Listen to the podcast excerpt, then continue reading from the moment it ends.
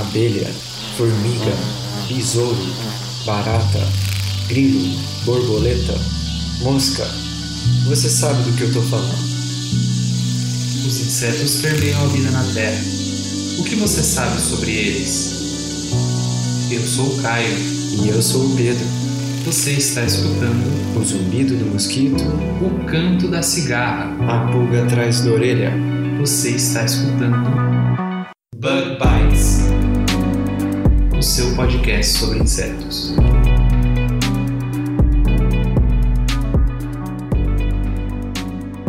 Seja muito bem-vindo a mais um Bug Bites, falando diretamente da toca do Besouro Studios. E nessa semana tivemos o prazer de falar com o Dr. Simeão Moraes, que é especialista no grupo Lepidoptera, que inclui borboletas e mariposas. O Simeão conhece muito sobre esse grupo, especialmente sobre as mariposas, que são o seu objeto de estudo. Para me ajudar nessa tarefa, essa semana a gente também conta com a doutora Rafaela Falaschi, que falou com a gente há alguns episódios atrás, no Em Sete Perguntas. A Rafaela, que ela é co-criadora né, do Mulheres na Ciência e especialista no grupo Diptera, que inclui as moscas e os mosquitos. Foi uma conversa muito interessante. Eu aposto que vai ter muita informação que você não conhecia sobre Lepidoptera e a gente espera que você goste deste episódio. Antes de a gente ir, eu tenho somente um recadinho hoje, um recado bem rapidinho, e é só para lembrar que está chegando o dia que vamos sortear o livro Besouros e Seu Mundo, escrito pelo Celso Godinho Jr. Este livro foi gentilmente cedido pela Technical Books Editora. E para participar desse sorteio, vá até no Instagram, no Instagram do Bug Bites Podcast, que é arroba Bug Bites Podcast, e lá tem um post explicando direitinho como que vai funcionar esse sorteio. O livro, lembrando, é assinado pelo autor, o Celso Godinho Jr. E a gente vai mandar para vocês gratuitamente para qualquer endereço aqui do Brasil. Então fiquem ligados, o sorteio será no dia 28 de abril, no domingo, às 9 horas da noite com o Caio Zitelli. Então, novamente, para saber mais sobre como participar desse sorteio, vá até no Instagram e veja as regras no post específico sobre o livro Besouros e Seu Mundo. Lembrando que a Technical Books Editora tem vários outros títulos muito interessantes de ciências que incluem entomologia e ciências relacionadas, outros, outras áreas da biologia. E nesse mês, a Technical Books também está dando um desconto bem grande, de 40%, no livro Besouros e Seu Mundo, que é um livro maravilhoso, ilustrado pelo Celso Godin Jr. e com muita informação interessante sobre esse grupo de insetos. E se você não conhece ainda o livro, vale a pena ir lá conferir no site da Technical Books Editora, que é tblivraria.com.br. Bom, é isso aí, pessoal. Então vamos lá para o nosso episódio.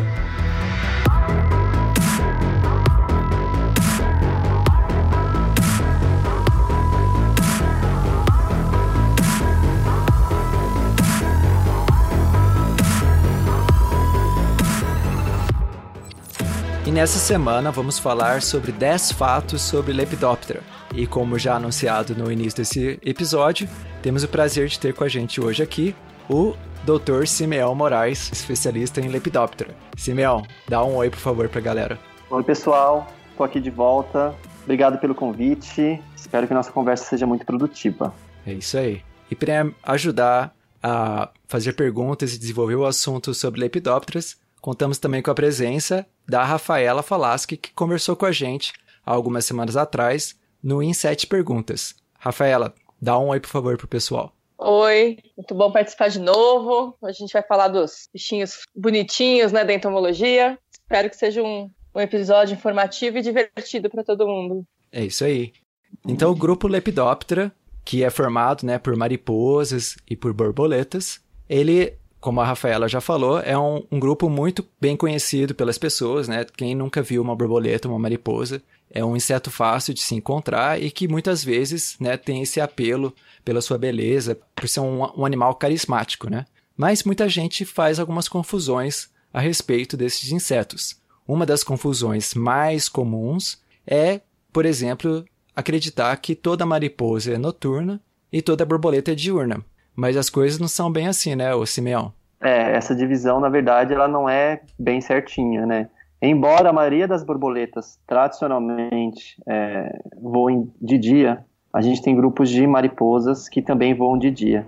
É, e tem também um grupo que por, por muito tempo foi tratado como sendo mais relacionado às mariposas, né? Que é uma família chamada Edilidae. Se você olha, você olha o bicho, ele é muito parecido com uma, com uma mariposa, né? Mas através de análises de morfológicas e moleculares, viram que essa mariposa que voa de noite, ela está uhum. muito mais relacionada às borboletas é, do que é, é, as mariposas, né? É, então a gente pode até considerar que existem grupos, é, esse grupo que está mais relacionado à borboleta, que pode ser chamado de borboleta também, é, ela voa de noite. Então não tem muito essa relação. Os bichos que eu estudei, por exemplo, no mestrado e no doutorado, eram espécies que voavam de dia, algumas, né? Ô, Simel, eu ia perguntar, né, a respeito disso, já que você mencionou, né, sobre as análises moleculares, né, para você distinguir, né, se o, se o indivíduo vai ser classificado como uma borboleta ou mariposa.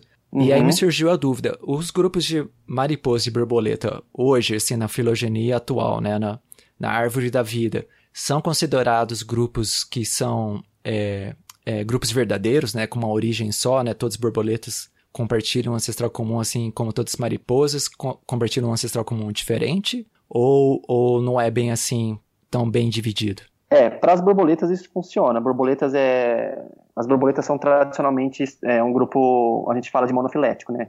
Então uhum. tem um único, um único ancestral que deu origem a todos, a todas as borboletas. É, por muito tempo só, é, por muito tempo só foi considerado, na verdade, borboletas, as borboletas é, é, coloridas mesmo, né? Então só há pouco tempo atrás, é, Edílide, que era um grupo que era relacionado às mariposas, foi associado as borboletas. É, e, mas ainda assim, as borboletas são tradicionalmente um, um grupo monofilético. É, o que a dúvida que tem é o relacionamento entre os grupos de, de borboletas. Qual grupo que é mais próximo de qual? Hum. Mas se você pegar todo o grupo, eles, eles formam um grupo natural. Isso já não acontece para as mariposas. As mariposas hum. não são um grupo natural porque é, se você remove as borboletas, é, dentro de Lepidóptero que sobra um grupo parafilético, né? É interessante. O que, que, seria, assim, Simeão, um grupo parafilético, assim, para todo mundo entender?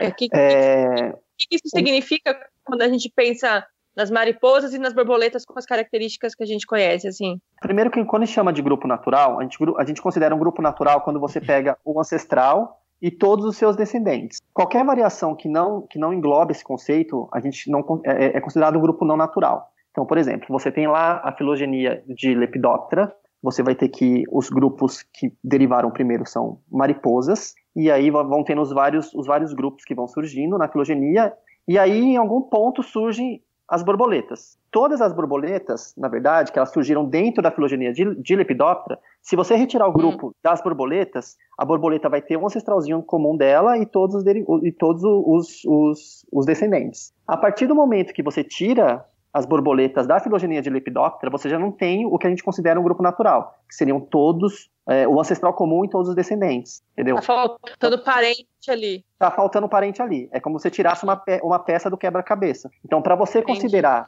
é, é, o grupo natural, que seria o quebra-cabeça completo, você teria que ter o ancestral comum e todos os descendentes. Então, a partir do momento que eu considero mariposa, mariposa é o quê? É tudo a, a, as linhagens é, que surgiram primeiro dentro de Lepidoptera, menos borboleta. Então isso hum, não é um natural. Entendi. Então se, então para a gente considerar, então mariposa tem tem é mais para ela ser um grupo natural, a gente teria que pensar nela com borboleta todo mundo junto. Exatamente. Entendi. Então para considerar então mariposa então, por isso que eu posso ter é, linhagens, né, como você está falando, que não sejam exclusivamente noturnas ou tem essas características que popularmente a gente aprende. É, exatamente. São características que surgiram assim independentemente em várias linhagens.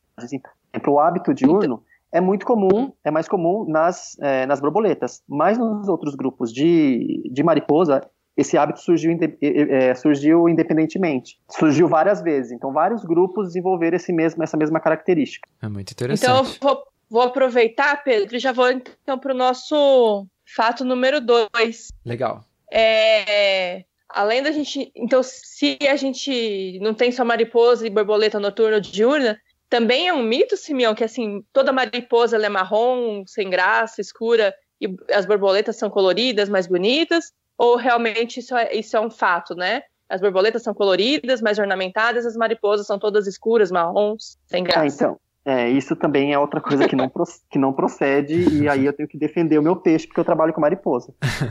E, curiosamente, todos, eu acho que talvez isso seja um, um, sinal, assim, que talvez eu deveria ter ido trabalhar com borboleta, porque todos os grupos que eu escolhi para trabalhar de mariposa são grupos que são extremamente coloridos. Olha. E apresentam, e apresentam, o que foi, Pedro? Desculpa. Não, não, eu falei, olha que legal, interessante. Ah, é. E, curiosamente, dois dos, grupos, dos grupos que eu trabalhei que são, é, são duas famílias, uma delas é, chama Castinide e a outra é, atualmente é um subgrupo dentro de uma família chamada Erebide, são bichos que são extremamente coloridos. Se você pegar e, e, e eu mostrar para qualquer pessoa, vai falar isso é uma borboleta, hum. porque tem grupo bicho azul metálico, bicho verde, bicho vermelho, então isso não procede. E a mesma coisa vale para as borboletas. É claro que o que chama mais atenção aos nossos olhos quando a gente está tá vendo o bicho voando numa flor é a cor, porque uhum. isso destaca. Mas nós temos sim grupos de borboletas que são é, marrons, tipo sem cor, sem nada. E isso eu uso muito para zoar os meus amigos que trabalham com, com borboletas. porque eles vivem zoando, é porque tipo, é, é um bullying, é um bullying eterno, borboleta e mariposa, entendeu? E aí eu tenho um, amigo que trabalha com um, um grupo de, de, mari, de, borboletas que chama Satirine. E os hum. bichos, assim, são marrons, não tem nada, assim, sabe? Ah. Tipo, marrons, alguns têm umas bolinhas amarelas, assim, e eu falo, olha que bicho horrível. E aí eu, aí eu pego meu bicho, tipo, é azul, iridescente, iridescente é cor metálica, sabe? Falo, olha, olha, olha essa beleza perto desse, dessa coisa lixosa que você estuda. Assim, meu, é, então, e, e, falando sobre isso, assim, sobre as cores, assim, seria então certo assumir ou, ou fazer a, a, a, Como se fala? É, seria, seria certo ter a, a premissa de que se as suas mariposas são tão coloridas, então elas devem ser diurnas. Seria certo? Um, uh, não necessariamente, não. Não necessariamente. Não. Eu, eu, tive que pensar, porque, ó, uh, o grupo que eu estudei, porque isso também são, são características que é, evoluem independentemente dentro do grupo. Então, uhum. se você pegar, eu vou dar os exemplos que eu conheço, tá? Então, uhum. você pega castinídeo. Castinídeo, todos, todos os bichos são diurnos, algumas poucas espécies são crepusculares. Uhum. Então, quando eu falo crepusculares, elas voam é, quando o sol está se pondo, então tá aquela penumbra. Mas Sei. nunca elas voam de noite. Ah. É, uma curiosidade que tem sobre essa atividade, que todo mundo me pergunta, é, eu trabalhei com um grupo chamado, no doutorado, chama Pericopine. São bichos também que são extremamente coloridos. Só que fato interessante é que os machos são atraídos pela luz à noite. Então, eu posso inferir que eles têm uma atividade é, noturna. As fêmeas não são atraídas pela luz. As fêmeas uhum. só são cuidadas de dia. E aí, quando eu explicava isso, o que todo mundo me pergunta é como eles fazem para se encontrar, para copular? Aí eu falo, boa pergunta.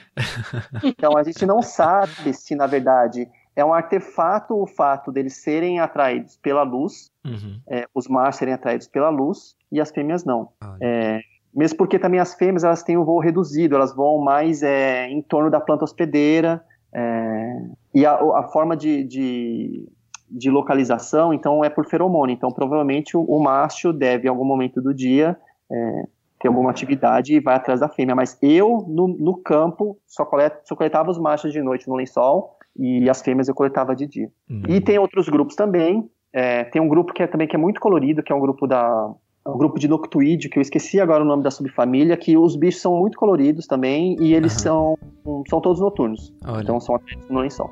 Então isso é muito variável. Interessante. Que assim, quando a gente pensa, por exemplo, em flores, né? Aí a flor que vai atrair o polinizador, né? Quando ela é muito colorida, aí é o polinizador diurno, né? Que o pessoal fala. E se ela é branca e sem graça, o polinizador é noturno. Então é, dá pra ver que não é uma regra que vale assim para todos os grupos, né? É bastante interessante. É, não, isso, isso, isso não vale. É.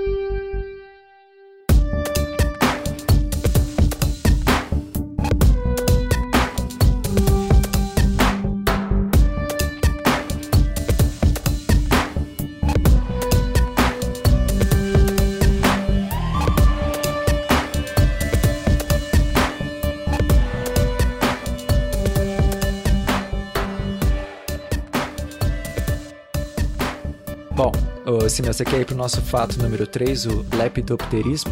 Ah, o que, sim, o que, é o que é lepidopterismo? Na verdade, o lepidopterismo é. Primeiro, explicar por que, que a gente está falando sobre isso. A sua avó provavelmente deve ter falado, tipo assim: não pega nesse bicho, menino, solta um pó, você vai ficar cego. Então, esse pó. Era pra ter ficado cega faz muito tempo. Então, esse pó que eles que, a, que os soltam, na verdade, são escamas. E isso é uma característica comum do grupo. Do pró o próprio nome do grupo remete a isso. Lepidópteras vem de lépidos, é, que significa escama, e ptero, é, asas. Na verdade, os lepidópteros eles têm escamas é, no corpo inteiro. E, de uma forma geral, isso não, não, causa é, nenhum tipo de, de problema. Você pode colocar no olho, no entanto, algumas pessoas, isso é bem comum, eles podem desenvolver é, o que a gente chama de lepidopterismo ou erucismo, que é uma alergia, uma dermatite, é, quando essas pessoas entram em contato com, com, com essas escamas, né? O, essa, essa reação alérgica, esse, essa dermatite é muito parecido com o que pode ser causado pelas cerdas de, da aranha tarântula. Quando entra em contato com, com as cerdas dela, também pode desenvolver reações alérgicas. Ah. Tá. Irritações, é, é, parecido. E esse termo, lepidopterismo ou erucismo, ele é utilizado é, especificamente para os adultos, né? Então, ah. as reações alérgicas que as pessoas têm às lagartas é, é uma coisa à parte. Ah, as, ah, tá. as taturanas, que o pessoal chama, né? Então, Simeão, aproveitando isso que você falou, né, que esse, o lepidopterismo ele está associado aos adultos, né, de, de lepidóptero, uhum. ou seja, as mariposas e borboletas adultos, adultos. É, e, e, as lagartas? Toda lagarta é, é, venenosa? Toda lagarta queima ou só as peludas? Ou toda peluda queima também? Explica pra gente melhor como é que é essa questão das lagartas, né, dos imaturos do, dos lepidópteros pra, pra gente, assim, o que, que pode acontecer? É, então, é, as lagartas de, de Lepidoptera, então, elas podem ter algum tipo de, de substância urticante. E quando a gente fala queima, é porque essa substância está depositada nas cerdas, que são o que a gente chama de pelo, né? Uhum. É, então, tem alguns grupos que realmente é, uh, queimam e, tipo, bastante feio. Então, tem aquelas lagartas que a gente chama de cachorrinho, né? Que pertencem à família Megalopigidae, é, que queimam bastante. É, a gente tem a, a famosa alonômia, que é um saturnídeo, que em alguns casos ela pode até gerar casos de hemorragia e pode ser bem grave. É, é, então, geralmente, a, o fato de queimar está associado à presença de cerdas. Mas tem alguns, alguma, por exemplo, se você pegar uma lagarta de, de, é, de borboleta, que elas hum. geralmente são glabras, não tem, não, não, não tem cerdas ou tem cerdas reduzidas, elas não queimam. É, aquelas verdinhas. Aquelas verdinhas, o Caterpillar lá do, do, do, do Pokémon. É, então, geralmente, as lagartas, as lagartas é, que, são, é, que não têm cerdas, elas, elas não queimam. Mas isso não quer dizer que elas não tenham substâncias é, tóxicas, é porque elas não liberam. Ah, é? Então, a gente, a gente, tem lagartas que elas se alimentam de plantas é, que apresentam compostos secundários, e aí elas acabam depositando isso no tegumento. Não vai, não vai, uhum. não vai, não, não chega na, na, pele, né? O tegumento seria a pele. É, então isso não vai para a cerda, então ela não, ela não vai queimar. Mas isso não quer dizer que ela não, não, não seja tóxica ou o que a gente chama de empalatado, né? O fato de queimar pra... mesmo está associado às cerdas. E, e, essas, essas lagartas que você disse que elas não têm os pelinhos, mas elas têm essa substância na, na pele delas, no tegumento, para a gente não faz mal, mas se algum outro animal tentar comer, elas eles vão, eles vão sentir alguma coisa? Vai Sim. repelir delas de serem predadas? Então, depende muito do, do, do tipo de substância que, que a, a, lagarta sequestra, né? Isso é uma coisa bem legal, né? Porque toda essa questão de sequestro de composto secundário, ela tem toda uma química que é, é um outro universo. Então, assim, é, o processo básico para entender é que assim, as plantas produzem compostos secundários que é para impedir que é, os herbívoros se alimentem. Então, de uma forma geral, os, os, compostos secundários eles funcionam assim. Eles estão presentes na planta numa forma que a gente considera uhum. uma forma pré-tóxica. Aquilo não é tóxico. O problema é que quando o herbívoro ingere, então geralmente vertebrados ou, ou, ou, ou outros insetos, é, no caso dos vertebrados, as enzimas que estão que, que presentes no fígado, elas acabam é, transformando essa, essa forma pré-tóxica na forma tóxica. Então aí isso vai fazer mal para o organismo. E a mesma coisa acontece com, com os insetos, só que as enzimas estão na hemolinfa. Então, o, o inseto que não, que não tem é, um mecanismo para superar isso, ele vai comer a planta, vai ingerir esse composto secundário que é pré-tóxico, e as reações da hemolinfa vão, vão transformar é, isso numa coisa tóxica. É, só que algumas, alguns grupos acabam desenvolvendo mecanismos é, metabólicos para contornar isso. Então a gente tem grupos de, de lepidóptera que simplesmente é, não consegue ativar a, a forma pré-tóxica na forma tóxica. Então eles conseguem comer e acabam eliminando esse composto secundário. E aí o mais legal, que eu acho mais interessante, a gente tem outros grupos de Lepidoptera que eles pegam essa forma pré-tóxica e depositam na pele, ou ainda ressintetizam isso e depositam também no tegumento, o que faz com que a, a, é, as lagartas fiquem palatáveis, entendeu? Isso é bem legal. Então a, o, o, bicho acaba aproveitando do, do mecanismo de defesa da planta. Uhum. E ainda tem casos mais interessantes que, tipo, a, a lagarta consegue produzir, consegue armazenar esse, esse, esse composto secundário e durante todo o processo de, de metamorfose, ela que isso é muito difícil, porque o processo de metamorfose ocorre toda uma reorganização do tecido. Então é como se o bicho se desmanchasse e tipo se construísse de novo, né? E de alguma forma o, o, o metabolismo consegue manter esse, esse composto secundário e que acaba passando pela pulpa e acaba chegando até o adulto.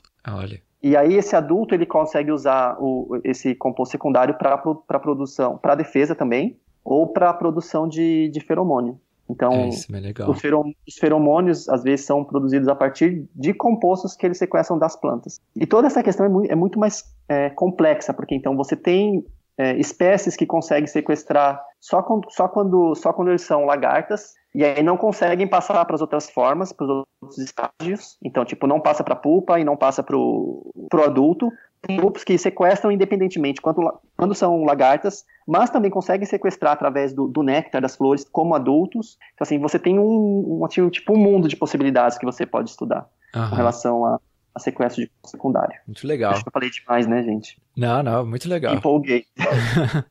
ah, é, legal toda essa informação que você passou, Simeão, e eu queria aproveitar, né, para colocar uma curiosidade, uma informação aqui para o pessoal, que por mais assim que às vezes a gente possa ser uma queimadura, mais ou menos. A gente tem que tomar cuidado, né, com essas, essas lagartas, porque a gente no Brasil a gente tem, se eu não me engano, pelo menos seis registros de morte por, por queimadura com, com taturana, né, da espécie Lonome oblíqua. Aí você me fala uhum. qual que é a família, que eu não sei. Inclusive, a gente tem um tratamento, que o único tratamento possível para essa, essa taturana é, é via um soro, né, que chama soro antilonômico, e se eu não me engano é um soro que ele é, ele é produzido no, no Instituto Butantan. Então, uhum. mesmo que às vezes a gente não precise se assustar tanto, tomar cuidado, né, principalmente naquelas agregações de lagarta, né, para evitar, principalmente crianças, pessoas mais velhas, é, tomar cuidado, né, com essas, com essas lagartas. Às vezes a gente não, nem vê que elas estão ali nas, nas árvores, né, e encosta nelas, né.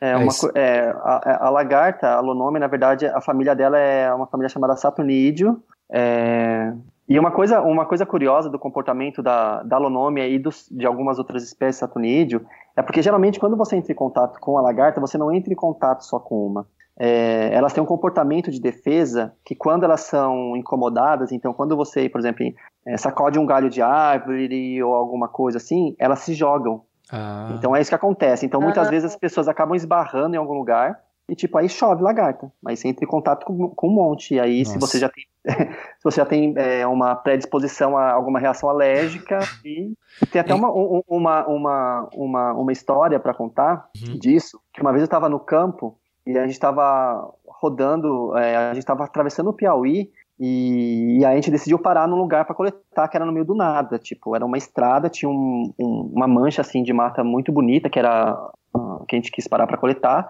E a gente ficou coletando de noite e chegou tipo às quatro da manhã, fiquei cansado. Aí armei minha rede em duas árvores e dormi. E eu, no meio da noite, depois, no meio da noite não, de madrugada, me senti coçando. E aí quando eu vi, tipo, a minha rede estava forrada, tipo, mas assim, cheio de bicho, cheio de lagarta, de saturnídeo, porque Nossa. eles estavam, estavam lá em cima na árvore, e eu acho que quando eu amarrei a, a, a, rede, a rede, elas começaram a se jogar, a cair, porque balançava, caía, aí eu fiquei parecendo que tava com sarampo. Só que não era lonômia, né, era uma outra Nossa. espécie, ainda mas ainda bem. e aí foi, foi bem intenso.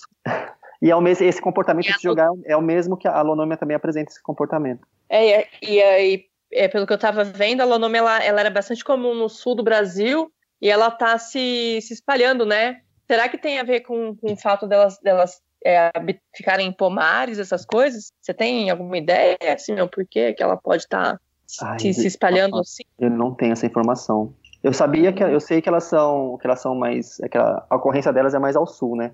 Mas eu não tinha essa informação de que elas estão se espalhando. É, parece que já tem registro até no em Brasília. Nossa. Nossa bem ao norte. É.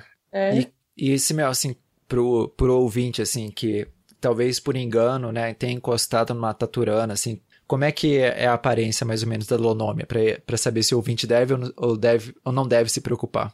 Não, eu acho que a minha recomendação é que, tipo, qualquer coisa que tenha cerda peluda não encosta, porque você tem a uhum. possibilidade de, de se queimar, né? De ter uma Sim. reação alérgica.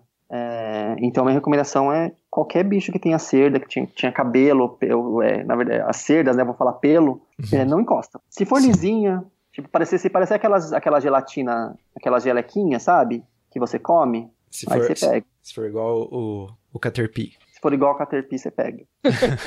manipular. Pega, tem cerda... pega pokebola e pega. Isso. Agora tem cerda, não toca, é melhor não tocar. Eu, eu, eu nunca, eu não, eu, eu, não, eu, não, eu não me arrisco. Assim, se eu preciso manusear algum bicho, eu pego uma folha, alguma coisa, mas Sim. eu evito. É bom saber.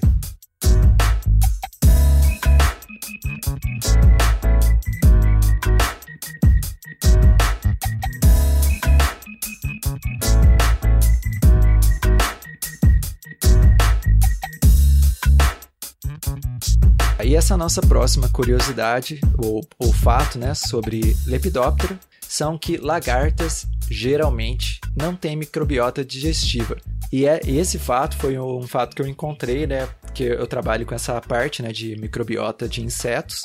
E tem um artigo, né, publicado, deixa eu olhar aqui, em 2010, eu acho. Em 2017, que foi publicado na PNAS, que fala justamente disso, que quando eles foram amostrar diferentes larvas né, de Lepidoptera, eles encontraram que, na, que, na verdade, é, bactérias né, no seu trato digestivo são muito raras e quando tem, geralmente são as mesmas bactérias que também tem no alimento. Só que esse artigo ele é um pouco controverso. Só que a ideia aqui é que muitas vezes né, a gente acredita que insetos herbívoros, né, animais herbívoros, né, dependem de uma microbiota para digerir a matéria vegetal. Mas no caso de Lepidoptera é diferente. Eles não necessitam necessariamente de micróbios. Assim como a vaca, por exemplo. A vaca ela depende né, de protozoários, de bactérias, né? Para digerir o, o, Na verdade, vaca é mais, mais bactéria mesmo. E os, os cupins é um protozoário. Para digerir toda a matéria vegetal.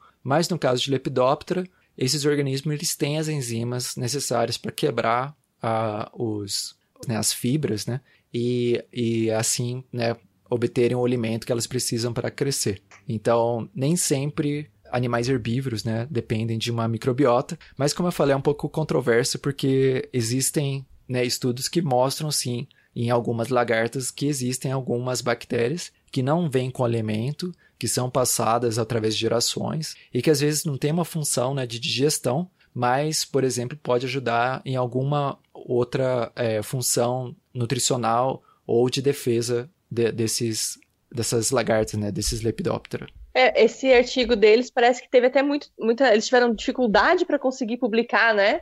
Por causa da descrença que as pessoas estavam no, nos resultados, né? Então é acho possível. que ainda vai gerar bastante burburinho, né? Esses resultados que eles, que eles encontraram, né? Sim, sim. E eles, eles têm alguma suposição, assim, o que, que eles acham que acontece? Do, na digestão dessas fibras de celulares, assim, da celulose dessas plantas? Então, essa é uma parte que eu até eu até vou chamar o Simeão para ajudar, porque eu, eu, eles não dão uma explicação, né? Eles falam que são que ela que eles têm que a lagarta tem celulase, né, que tem as enzimas para digerir as fibras vegetais, mas também é um fato né, que que quando o, você vê uma lagarta, né, uma lagarta é praticamente uma maquininha de comer, né? É um, é um, é um, é um grande estômago, né? Que come, come, come, come.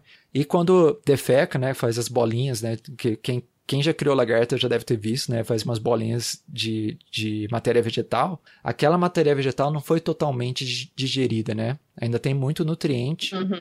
que fica lá. Então, é, parece ser uma estratégia diferente, né? Ao invés de, de ter uma boa digestão, por exemplo, eu sei que é um pouco um, um assunto um pouco escatológico, mas é, coelho, né? Por exemplo, os coelhos, eles têm, né, no seu seco, né, que é uma parte do trato digestivo, bactérias que também digerem a matéria vegetal. Só que quando o coelho come, né, a, quando a, uhum. essa matéria vegetal chega lá no seco, já passou a parte do, do de absorção dos nutrientes. Então, o que acontece?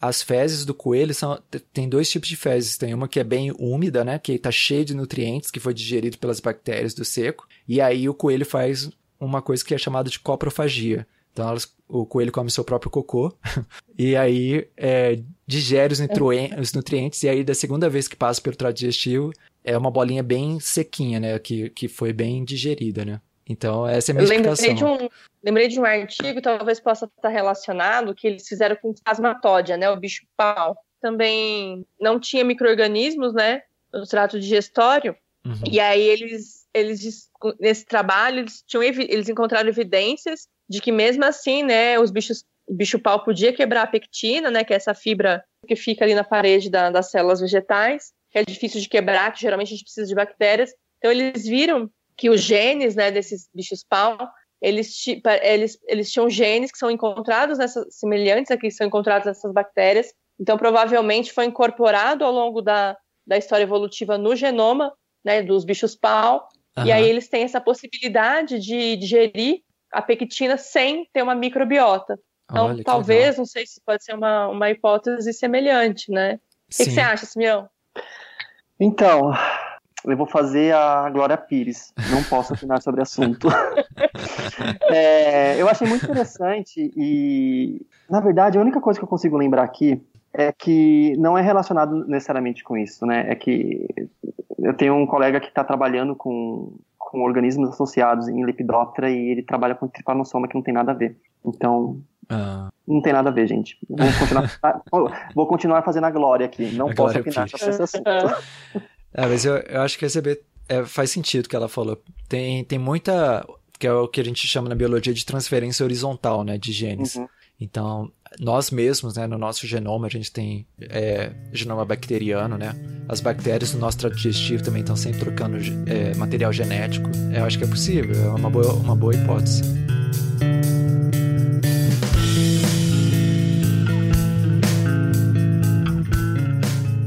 Então, indo para o nosso próximo fato, Simeão, é, a gente está falando da, da questão da microbiota, é, com relação ao, ao, hábito alimentar de Lepidoptera, assim. A gente ouve falar muito que Lepidoptera é polinizador, que se alimenta de néctar, que tem a, aquela, aquela probóscide, a linguazinha das mariposas, tem até um filme que chama, né? A língua das mariposas. Uhum. Mas tem. é verdade que tem uma mariposa que se alimenta de sangue? Fala um pouquinho pra gente da, dessa, desses tipos, desses hábitos alimentares em, em Lepidoptera, se eles são muito limitados ou se eles são bastante variados? Como é que é? Sim, é verdade. É, então, o, a, as borboletas e as mariposas, de uma forma geral, são conhecidas por terem aquela espirotromba, que é aquela estrutura enrolada, é, e o mais comum é você achar que, os, que eles se alimentam de néctar, né? É, polinizando as flores. Mas, na verdade, os hábitos alimentares variam muito, desde os imaturos até os adultos. Então, assim, é, a maioria dos adultos, na verdade, é, de fato se alimentam é, de néctar, é, mas a gente tem algumas espécies que têm uma estrutura modificada na espirotromba, que é aquela língua enrolada. Então, ela é uhum. muito. A musculatura, em alguns grupos, a musculatura dessa, dessa estrutura ela é muito mais reforçada e na, na, na, ponta dela ela acaba apresentando espinhos. E isso confere a habilidade é, desses bichos perfurarem coisas. É, isso é mais comum na família Erebidae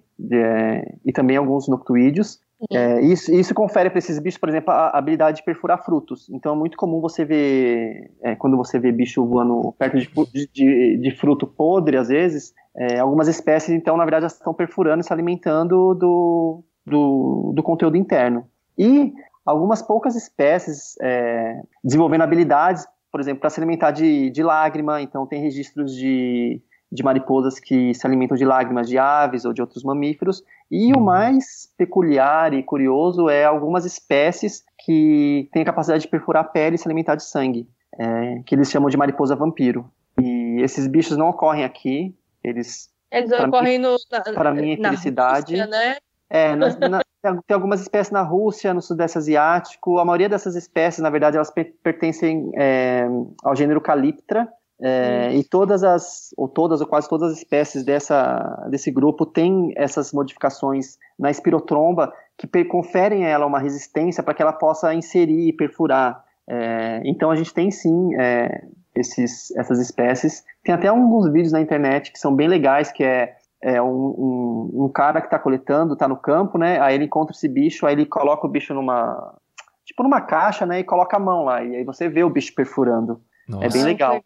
E, e, é verdade também que tem algumas mariposas que se borboletas, né, que se alimentam de fezes? Na verdade, é. Elas, você pode ver elas forrageando, né, ou é, pousadas em fezes, mas na verdade o que elas estão ali atrás são dos sais. Dos sais que estão presentes nas fezes, então é, é, muito comum você ver aquelas, aquelas fotos, imagens de um monte de borboleta amarela, sabe, num, numa poça d'água. Na verdade, uhum. elas estão se alimentando do sal, porque aquela água parada vai evaporando e o, e o sal vai ficando lá.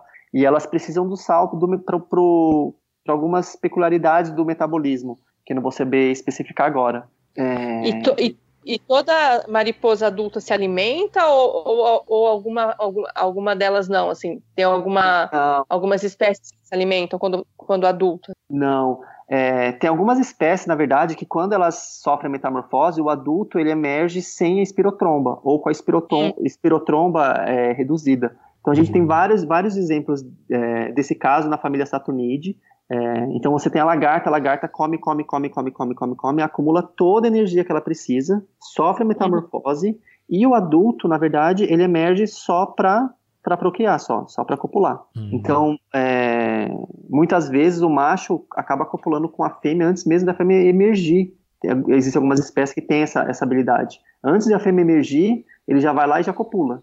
Então, a vida do adulto, é, a gente fala que é muito efêmera, então, tipo, dia, é, dias ou até horas, né? É, e é, é, engraçado que a gente acaba tendo a tendência de, de, de, dividir o ciclo, né? Então, adulto e o maturo. Às vezes é, é, as pessoas não fazem correlação que a lagarta, na verdade, pode ser. A lagarta a mariposa é a mesma espécie, né? Então, a gente tem uhum. casos, por exemplo, que o adulto é muito efêmero, mas a, o, a lagarta, sei lá, o, o tempo de desenvolvimento dela é longo, que são de meses. E isso dificulta de coletar o adulto? Às vezes sim, para algumas espécies sim.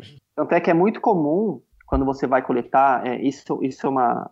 Isso eu já vi relatos, né? Muita coisa que a gente sabe, às vezes são relatos de pessoas que foram coletadas desse jeito. Então, tem alguns. Ah, às vezes, quando aparece a fêmea no, no lençol que a gente está coletando, desses grupos, eles não coletam a fêmea, eles mantêm a fêmea de alguma forma isolada e deixam ela lá porque ela vai liberar o feromônio e vai trair o macho. Ah. É uma hum. forma de você coletar esses bichos. Legal. Ah, interessante. E Simel, e voltando só um pouquinho na mariposa vampiro, qual que é o animal que geralmente a mariposa vampiro ela escolhe para chupar o sangue? Eu não sei especificamente, viu, Pedro? Mas eu já vi registros de em bovinos, em porco, é, no, no ambiente natural delas, eu não sei o que, que tem. Olha. Mas são, são, são, mamíferos, são mamíferos. Ah, né? interessante. Né? É. Eu nunca e é li especificamente. E é também na busca pelos sais que tem sim, no sangue, não é? Sim. Então ela, mas aí elas então não se alimentam exclusivamente de sangue nesse caso. Pedro, não vou saber responder. não é que é interessante porque animais que voltando no negócio da microbiota, né?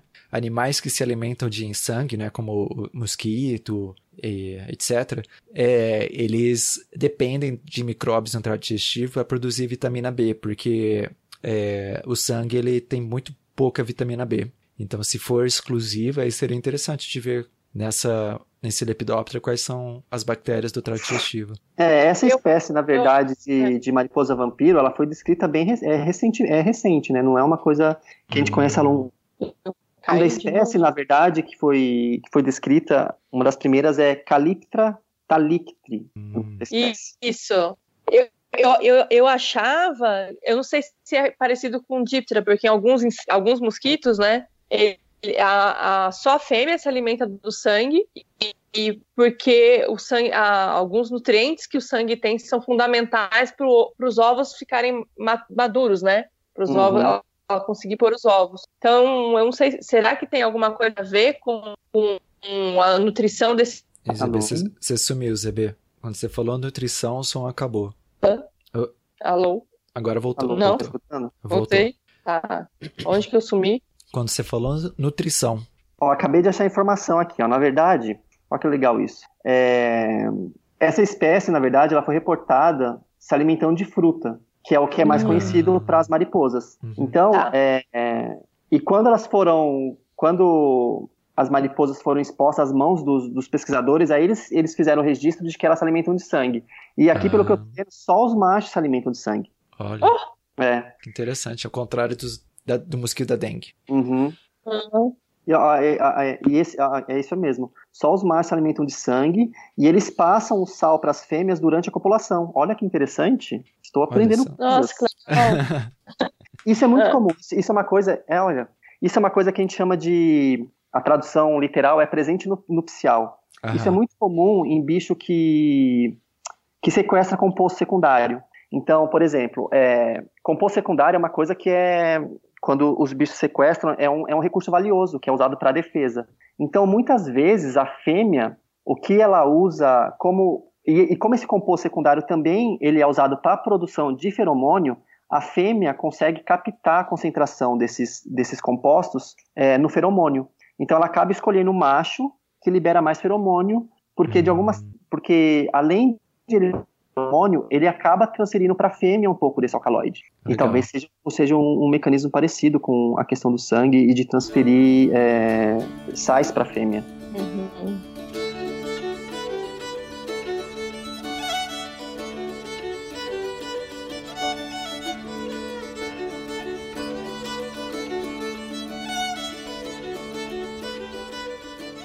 Muita gente, né, se refere, né, a alguns tipos de, de larva de Lepidoptera como traça. Sim. Mas também tem outros grupos, né, que a gente chama de traça, né, que não é Lepidoptera. Então, assim, eu vou, vou pedir ajuda a todos os universitários hoje, aqui no, no podcast. Como é que a gente diferencia, né, o que é uma traça que é do grupo Lepidoptera e o que não é do grupo Lepidoptera? Então, é...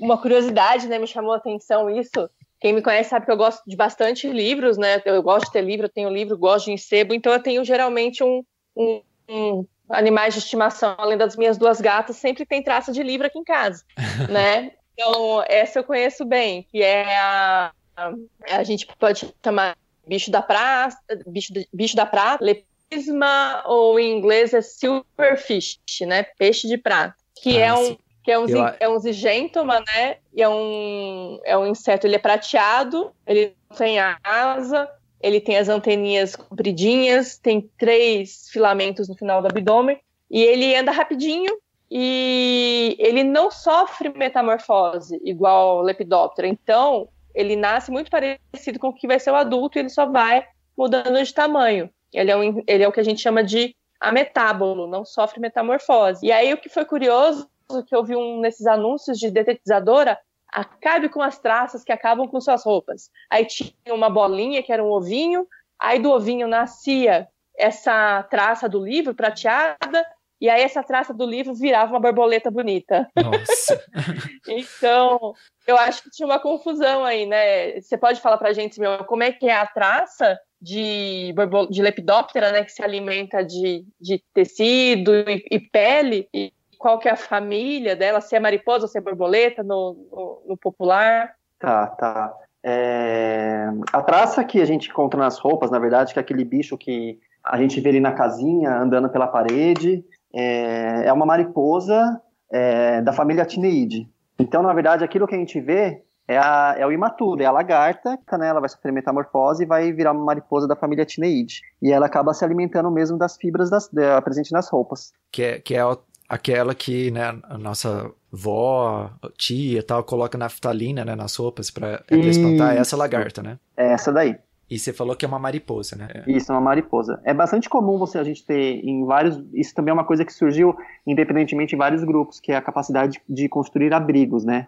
Então, por exemplo, esse grupo que se alimenta da, das fibras do tecido, é, a lagarta constrói abrigo, mas em um certo ponto ela sofre metamorfose e vira, e vira, e vira mariposa, né, alado, né.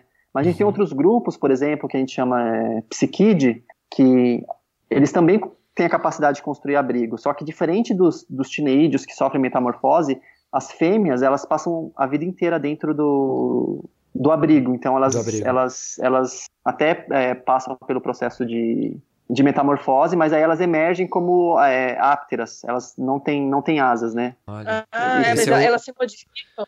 Sim, sim, elas passam pelo processo de metamorfose, só que daí elas emergem sem, sem asas. Ah, legal. E essa questão é, é, é, bem.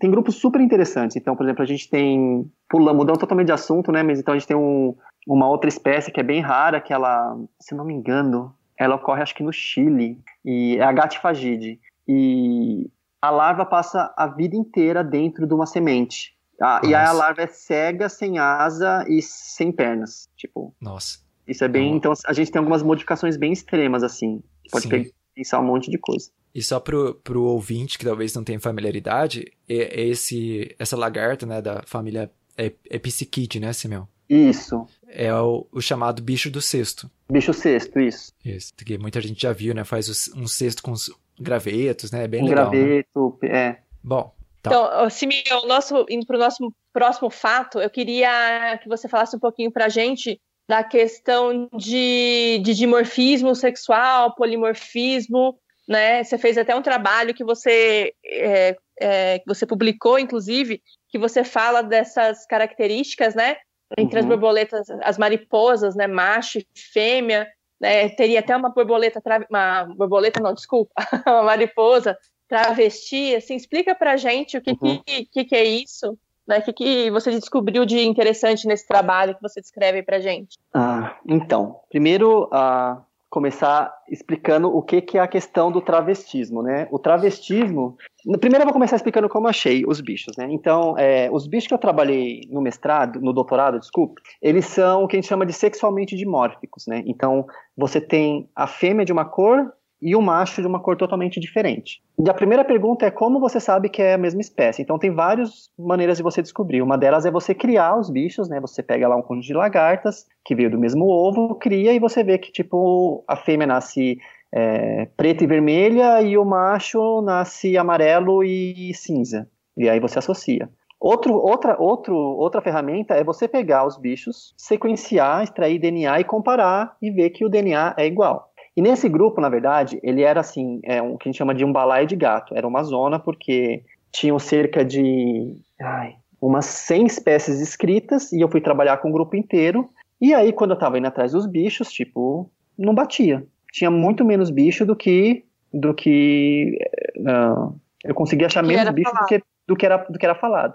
Então, era porque tinha muita sinonímia, tinha bicho que tinha, tinha descrito é, várias vezes. E aí eu comecei mais a fundo essa questão da, da coloração, como que ela estava é, envolvida nisso. E uma das espécies que, que, eu, que eu trabalhei, ela tinha, ela era o que a gente chamava de polimórfica, né? Então, na verdade, ela, ela tinha quatro formas que estavam descritas como quatro espécies diferentes, ou três espécies, agora eu não lembro. Então, você tinha a fêmea, que era vermelha, você tinha o macho, que era amarelo, e aí você tinha uma forma que era melânica, que era um macho, só que meio que todo marrom. E você tinha uma forma de macho que parecia com a fêmea. E aí eu achei isso interessante, porque analisando a distribuição desses, desses fenótipos na população, é, o macho melânico e o macho que parecia com a fêmea, eles eram é, muito, menos, muito menos frequentes. É claro que isso eu não fui, é, esses bichos eles não são muito comuns, então isso foi com base em material que eu achei em coleção. E aí, indo atrás da literatura, eu me deparei com um termo, eu só descobri, eu só consegui associar esses bichos com, com, com análise molecular, tá? É, e quando eu fui na literatura, eu me deparei com um termo que é chamado de travestismo, é, que na verdade é quando um dos sexos se apropria de alguma característica que está presente no outro sexo. E isso é muito mais comum do que a gente imagina. Então, por exemplo, a gente tem é, a gente tem isso em aves, que então onde o, um dos sexos acaba se apropriando da coloração do outro, porque isso é muito comum. A gente tem exemplo em vespa, em hiena, é, besouro. Então isso pode ser desde você a, assimilar a cor, copiar a cor, ou até mesmo produção de feromônio, isso é muito comum. E nesse, no caso desses bichos, no, no, no caso dos bichos que eu, que eu trabalhei, na verdade, é, o que acontece é que o macho acaba é, surgindo um fenótipo que é parecido com a fêmea, e aí vem toda uma questão biológica sobre qual que é a vantagem, é, a vantagem evolutiva de, de, você ter, de você mimetizar a fêmea, né? E aí tem desde, é, a gente chama de sneak peek fertilization, né? Então, enquanto os machos estão lá, os machos amarelos estão lá se degladiando para ver quem vai é, copular com a fêmea, o macho que parece com a fêmea tem a vantagem de ir lá passar desaper desapercebido e ah. dar uma zinha. é, isso é muito comum em, em, em, em borboleta, né? E em mariposa. É comum você ter essa questão do dimorfismo sexual, então seja um macho totalmente diferente da fêmea, e isso está impli implicado também com o que está em volta, com o ambiente. Então a gente tem casos de borboletas, é, casos de mariposas, que o macho, a fêmea tem uma cor e ela é mimética de um bicho, de uma outra borboleta que é tóxica, e você tem um macho que é diferente da fêmea e que também é mimético de um outro bicho, entendeu? Nossa. Então, às vezes está relacionado com atividade, com período de atividade, com horário de voo, sabe? Então é um, é um, é um mundo assim infinito para você para você explorar uhum. essa questão do mimetismo. Alguém entenderam? Tipo, falei muita Sim. coisa. não, falei é bem interessante. Rápido. Não, não, deu para entender. Até é interessante que acho que um, um outro exemplo comum, né? E você me corrige, Simeão, se, se não for correto. Mas tem alguns besouros rola bosta, né? Que tem aqueles chifres, né? Uhum. E, e aí os machos, né, que tem uns chifres bem grandes e eles têm que disputar pelas fêmeas. Só que aí tem uns menorzinhos com chifres menores que parecem mais com as fêmeas, né? Que, uhum. que também faz tem esse tipo de estratégia que você falou, né? Eles, eles meio que sorrateiramente, né? Se, se fazem o, a, a cópula né, com as fêmeas, enquanto os machos que, que que estão com os chifres, né? Eles têm todo essa, esse investimento na, de seleção na, sexual, né? Para é. batalhar pelas fêmeas. É bem interessante. E é engraçado que tem casos assim, isso, isso é claro que não ocorre em Lepidoptera, quer dizer, pelo menos eu não, eu não sei, não tenho é, é, conhecimento disso, mas existem casos de, de travestismo até com som, então bichos que se comunicam com, através do som, é, eles acabam mimetizando também o som, isso é bem interessante.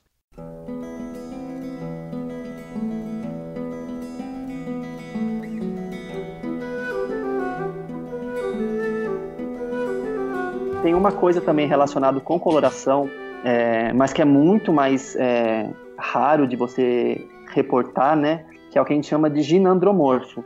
Então, isso são casos que por alguma, alguma, algum, algum problema durante a separação dos cromossomos, é, porque o sistema de, de, de cromossomos de, de, insetos é diferente do, do humano, né? E aí, por algum mecanismo errado que acontece, o bicho nasce metade macho e metade fêmea parece que você pegou. É, e ele é, e é, é simétrico. Uhum. Então você tem um lado que é macho, um lado que é fêmea. Isso é muito raro, mas é e, é. e é, muito legal de ver. Eu acho que, na verdade, ZB, lembrei, Nesse, né, nesse esquema, tem, é, tem um artigo que eu publiquei com um pessoal do, do Museu de Paris, que eles escrevem umas espécies e tem o registro do ginandromorfo, que é muito uhum. legal, porque o bicho é muito diferente. Você olha de um lado, o bicho é preto e vermelho, e a outra metade do bicho, que é a fêmea, ele é amarelo, parece aquelas tigradas, sabe? Isso é muito legal. Mas é, isso é, é mais. Para outras é, é, espécies, né? Não é só para. Isso acontece em outros organismos também, né? Não só Lepidóptera, né? É, é não só em Lepidóptera. Acho que em Lepidóptera é mais chamativo por causa da, da questão das asas. Então, principalmente quando Sim. os bichos, quando macho e fêmea é diferente, isso chama muita atenção.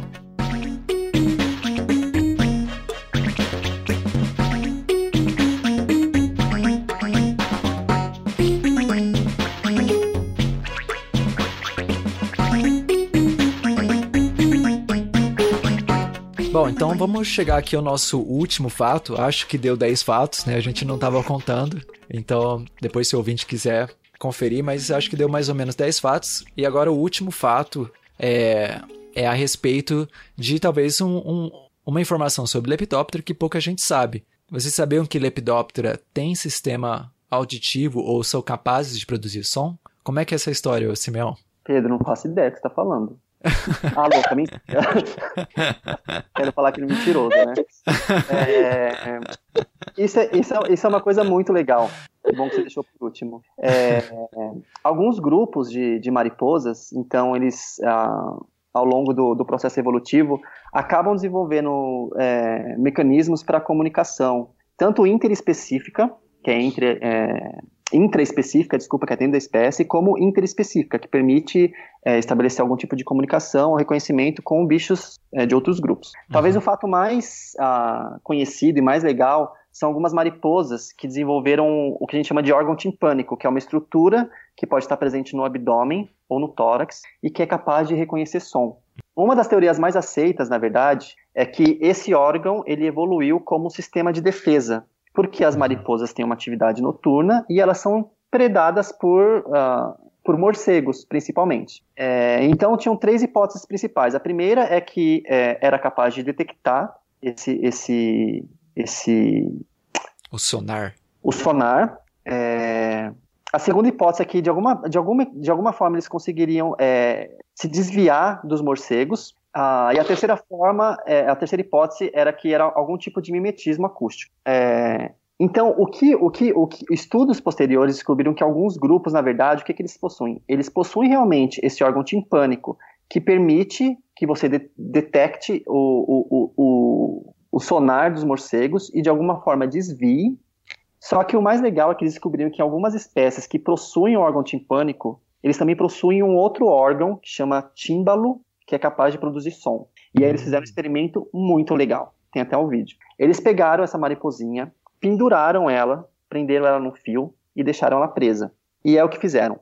Quando, ele, quando, quando o bicho detectava o ultrassom do morcego, ele produzia estalos ultrassônicos na, na uhum. mesma frequência do morcego. Uhum. E aí a dúvida era: isso é para espantar o morcego? Isso é mimético? Ou isso é algum outro mecanismo? E aí a conclusão final é que quando a mariposa é, produz esses estalos, na verdade o morcego acaba desviando a rota. Então, de alguma forma, esses estalos que essa mariposa produz acabam interferindo no reconhecimento do morcego. Então, ah. é como se ela gerasse um ruído. Isso é muito legal. É, e, esses, e, e, depois, esse mesmo mecanismo de produção de som, que é inicialmente é, como uma forma de defesa, ele foi recrutado como uma forma de comunicação pré-corte. Então, uhum. às vezes, é, eles acabam produzindo som para comunicação intraespecífica dentro da espécie. E essa comunicação pode ser tanto pelo, pelo tímbalo, como às vezes algumas espécies também é, acabam vibrando a genitália. Mas esse, esse, fato do morcego é muito legal. Não, acho que a gente cobriu bastante curiosidades hoje, né? Sim. De mariposas e borboletas, dando uma ênfase bem grande para as mariposas, né, Simeão? Tá feliz? Glória a Deus, né? Precisa, né, gente? Não, só lembrando que, tipo, eu sempre, eu sempre coloco essa estatística, né? Quando você pega mariposa e borboleta, a cada 100, os lepidópteros em geral, que são as mariposas e borboletas, de cada 100 bichos que você coletar, 94 vão ser mariposas. Então, assim, tipo assim, a diversidade de mariposa é muito maior que a diversidade de, de borboletas. Então, assim. Olha só! Tem que dar. Tem que dar mais importância para esses. Tem que, dar, tem que ter gente estudando esses bichos, né? Muito legal. E tem muita gente estudando, Simeão? Não. É, eu acho que pelo fato de, de borboleta ser mais carismático, mais colorido, até o, o, o, próprio fato delas, de quase todas as borboletas serem diurnas, né, facilita a amostragem, né? E tem essa tem, tem fato histórico de colecionar, né? Então, os grupos de estudo aqui no Brasil tem muita gente estudando borboleta. Agora tem algum, alguns centros que estão formando é, pessoas que trabalham com, com mariposas, né? É, mas por muito tempo dominou, ainda domina, né? Sim. Uhum. É legal. Então fica aí pro ouvinte a, a, dica do Simeão. Se você tá na graduação, aí tá procurando um grupo para trabalhar, tem, tem campo então com mariposa. São mais legais. tem muita coisa interessante para investigar, né? Tem muita coisa, gente. Além da biodiversidade, coisa. né? Desde descrever espécie nova, que tem zilhões, zilhões não, mas tem muita espécie nova para ser descrita, até interações ecológicas, é, estudos moleculares, é, estudos químicos, então assim, tem muita coisa. E algumas das, agora que eu lembrei, né, quem for muito assim, ah, quero fazer uma coisa que tem aplicação, que tem importância econômica, né? Muitas das pestes agrícolas que são mais, né, é, assim, importantes, As principais né? pragas agrícolas são, são, são mariposas. mariposas. É, muito legal. Então, além de você estudar alguma coisa que você gosta, ainda pode ficar rico. Exato. Igual o Silvia, tá riquíssimo. Sou rica. Eu sou rica! Bom, acho que então a gente vai ficando por aqui, então. É, a gente, aqui em nome do, do Bug Bites Podcast, a gente agradece a doutora Rafaela por ajudar a, a ser a co-host hoje e ao Dr. Simeão por compartilhar um pouco da sua expertise com a gente a respeito de Lepidoptera. E, Simeão, quem quiser, quem ficou interessado pelo assunto e quiser conversar com você sobre Lepidoptera, é, onde que é melhor te encontrar? É, eu acho que a melhor forma de me acessar é pelos, pelos é ótimo, né? É pelo e-mail, pelo meu e-mail. Pode passar, pode divulgar aí meu e-mail. Você tem, né, Pedro? e-mail, tem, tem. E pelas redes sociais. Você tem assim, Twitter? Eu não uso muito. Eu tenho, mas eu não uso muito. Então tá. Então e-mail. E-mail é melhor. então e-mail é mais fácil. Eu publico algumas coisas no Instagram, tipo, quando eu vou para campo, eu gosto de publicar. Tem um vídeo muito legal que eu, que eu consegui registrar aquela espécie de, de mariposa que imita aranha saltícide, sabe? Então tem vídeo ah. lá, foto de bicho. Legal. Tem uma fotinha que eu tenho vergonha, mas tá lá, mas. Foquem, foquem nos bichos. Pula, pula foto do Simeão, a gente vai na foto dos bichos, que os bichinhos valem a pena. É. e, e a, a agora. Ah, desculpa, pode falar, Zebi. Não. Não, eu, eu acabei também de me lembrar, né, que eu não lembro se no episódio anterior a gente deixou o contato, da, o contato seu para quem quiser se comunicar. Então. É, pro... tem. A gente deixou o contato da página né, de Mulheres na Ciência, lá tem uma, ah, uma linha sim. de contato direto com a gente. Hum. Eu também tenho redes sociais, eu interajo mais, não sou tão, tão tiozona que nem o Simeão. então, se me procurar é na, no Twitter, no Instagram, é rlfalasque. Uhum. E o meu e-mail também é rlfalasque.gmail.com. E é só entrar em contato se tiver alguma dúvida sobre díptera, sobre como é, não... encher o saco de ciência, sobre mulheres na ciência. então, pode entrar como, contato. Como, como, obter fotos comprometedoras. do Simeão. Eu não, eu não falei meu e-mail, Pedro. Depois eu falo. Você fala ou eu falo? É, você pode quiser... falar, você sabe, né? É, se quiser falar, se você quiser falar, ou se você não quiser, eu vou colocar na, na descrição desse, desse episódio. Então, para quem quiser procurar mais informações, é só olhar na descrição do episódio, vai estar o e-mail da Rafaela e do Simeão lá. Tá, mas se quiser eu falo aqui só para ficar registrado. Pode, pode falar então. Fale aí. O meu e-mail é simeão underline moraes arroba yahoo.com.br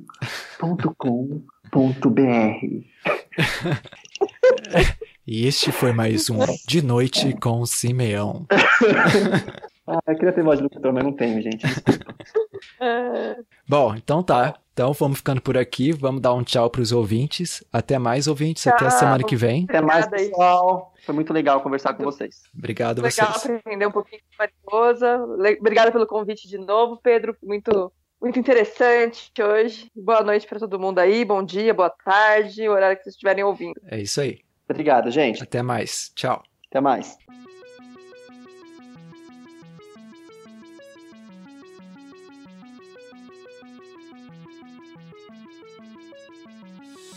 O Bug Bites é um projeto de divulgação científica relacionado aos insetos e à entomologia. Nosso conteúdo é produzido por especialistas da área e de acesso gratuito nas mais diferentes plataformas. O apoio de nossos ouvintes é muito importante. Se você gosta do nosso conteúdo, considere apoiar esse projeto. A partir de R$ reais mensais, você pode apoiar o Bug Bites na plataforma Padrim. O link está na descrição do episódio.